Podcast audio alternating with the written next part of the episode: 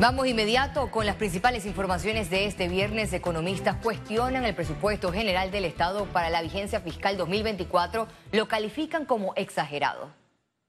Luego que el Consejo de Gabinete aprobó que el Ministerio de Economía y Finanzas presenta el presupuesto general del Estado para el 2024, que asciende a 32.754 millones de dólares a la Asamblea Nacional, surgieron reacciones por tratarse del primer presupuesto de un gobierno que sobrepasa los 30 mil millones de dólares. Según el MEF, este presupuesto priorizará la inversión social, la independencia judicial y la educación. Sin embargo, para los economistas no es así. Tú no puedes aumentar un presupuesto de tu casa en 20% si esperas que tus ingresos solamente van a subir 6%. Eh, eso significa que a medio camino vas a tener que recortar porque los ingresos no van a ser suficientes o vas a tener que aumentar la deuda. Eh, o lo más probable que no les interese porque los seis primeros meses son gobierno. Los otros seis segundos meses, el segundo semestre, bueno, vayan usted a ver cómo hacen con el dinero, porque ya nosotros no lo gastamos. Hay una exageración en el gasto, eso se llama disciplina, disciplina financiera que tenemos nosotros que ver de qué manera le ponemos un alto a los malos manejos que hay en las finanzas públicas. Aquí tenemos 2.400 millones de dólares en, en subsidio, cuando ya debió revisarse los subsidios y eliminarse los que ya cumplieron con ese objetivo. Para el economista Olmedo Estrada, a este gobierno no le alcanzará el tiempo para la consolidación fiscal que promete.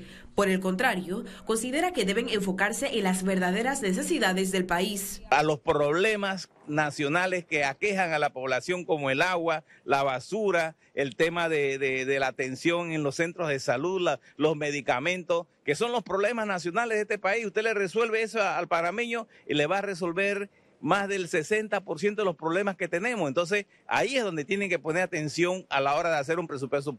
El MEF informó que destinará 14.930 millones de dólares a funcionamiento y 11.976 millones de dólares a inversiones. Adicional, para 2024 reforzarán el sector justicia con 700 millones de dólares, mientras que para educación destinarán 5.735 millones de dólares. Informaron que disminuirán los fondos para subsidios a 1.800 millones de dólares. Ciara Morris, Econews. La exdiputada Ana Matilde Gómez aseguró que el presupuesto general del Estado 2024, que supera los 32 mil millones de dólares, genera suspicacia por el proceso electoral. No, es que el riesgo son las faltas de controles. Eh, un presupuesto que va incrementándose y que se da de esta manera eh, tan, tan amplia para un periodo que es electoral, siempre hay suspicacia y queda la duda. Y por supuesto, donde no hay controles, hasta el más honesto peca que habría que ver eh, para qué va a ser usado. Eh, una cosa es lo que el papel diga para qué va a ser usado. Recuerde que usted puede presentar en el presupuesto un, papel, el papel aguanta todo, pero luego en los traslados de partidas se dan todos los cambios. La Autoridad Nacional para los Servicios Públicos, es decir, ACEP, aclaró que el periodo de la consulta pública relacionada con los pliegos tarifarios de distribución eléctrica no ha concluido. En un comunicado, la SEP indicó que no se puede hablar de aumento en la tarifa eléctrica, ya que no han realizado una notificación oficial ni han terminado el periodo de recesión de revisión de los comentarios recibidos entre el 13 y el 27 de julio de este año. Aseguraron que el proceso cumple con la ley de transparencia. Y en esa misma línea, gremios empresariales e industriales manifestaron su preocupación ante el posible aumento de la tarifa eléctrica para los próximos años.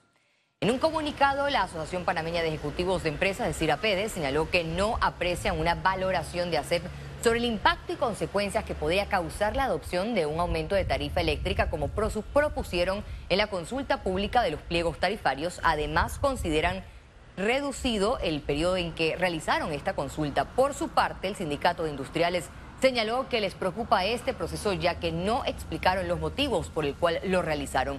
Incluso advirtieron que un aumento limitaría la entrada de nuevos clientes al sistema y aumentaría en productos finales.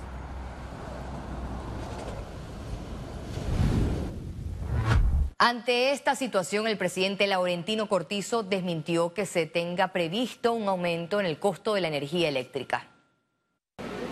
Es importante que los panameños hagamos buen uso de la electricidad. O sea, la situación que estamos enfrentando, estos calores impresionantes, con el fenómeno del niño, con la probabilidad que se una con la época seca, nos obliga a tomar todas las, las medidas para asegurar la electricidad. Y eso, ese esfuerzo es de cada uno de nosotros.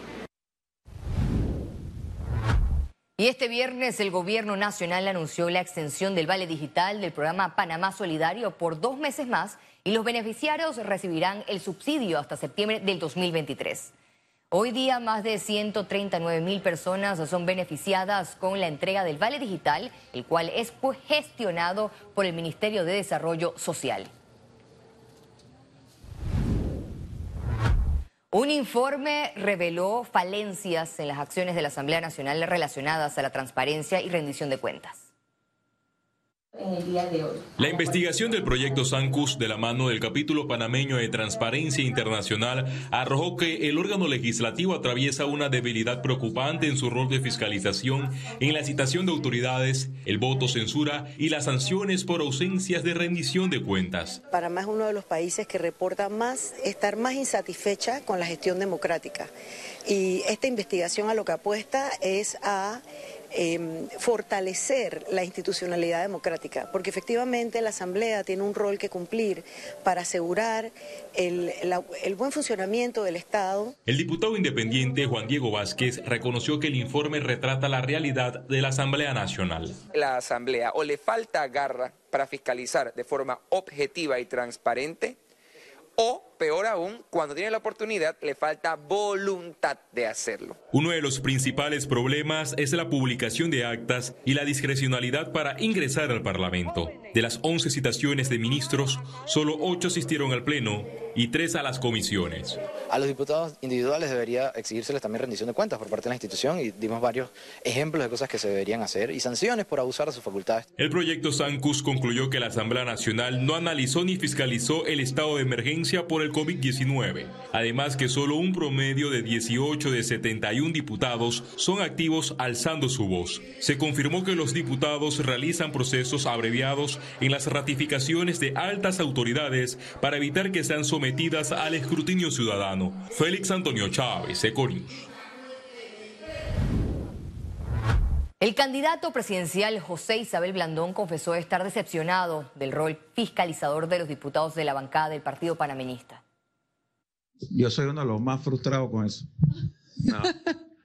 Porque realmente, habiendo estado en asamblea, yo me pongo a pensar en todo lo que estaría haciendo si fuera diputado en este momento con el gobierno que tenemos y realmente lo he dicho otras veces, a mi banca no le ha gustado, que a mí me decepciona, ¿no? Eh, eh, que no se esté haciendo el trabajo que bien podrían hacer como, como diputados de, de oposición.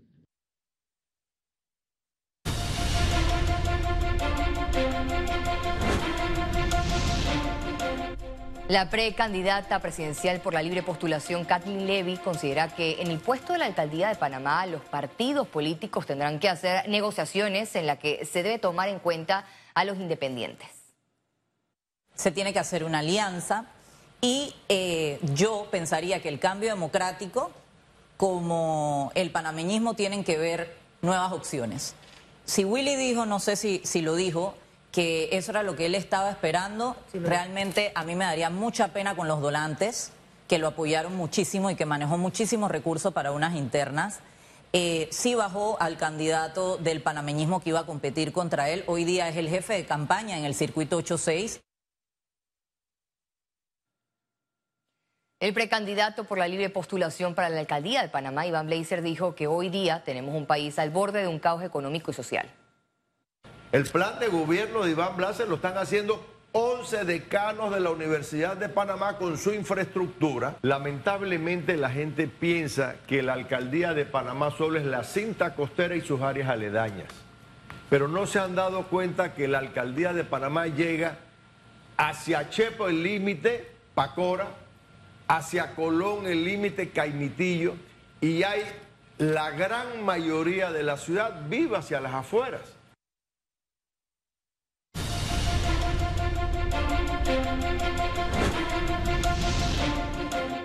Y en otras noticias, la ministra de la Mujer, Juana Herrera, y el director general del centro penitenciario, Euclides Castillo, aclararon dudas sobre la utilización del brazalete electrónico en el país. El brazalete, el brazalete electrónico será colocado en el tobillo del agresor y será monitoreado en tiempo real por el centro penitenciario. El dispositivo emitirá una vibración como llamado de atención al no ser atendido y emitirá una señal audible con el volumen considerable. Más de 17 mil denuncias en el Ministerio Público, 11.500 usuarias del Centro de Atención Integral de las Mujeres del Ministerio. Eh, si nosotros multiplicáramos por e, eso por otra otra cantidad, no solamente las mujeres que hacen eso, sino las que dejan de hacerlo y su familia que se ven afectadas, porque la violencia doméstica afecta a todos los miembros de una familia. Entonces, eh, el problema es un problema de salud pública y un problema social. Comercial y Pymes de Banco Delta. Contáctanos al 321-3300. Presenta Economía. La APC Intelidad and Experience Company dio a conocer que al mes de junio del 2023 la cartera total de saldo de crédito se sitúa en el país por más de 38 mil millones de dólares.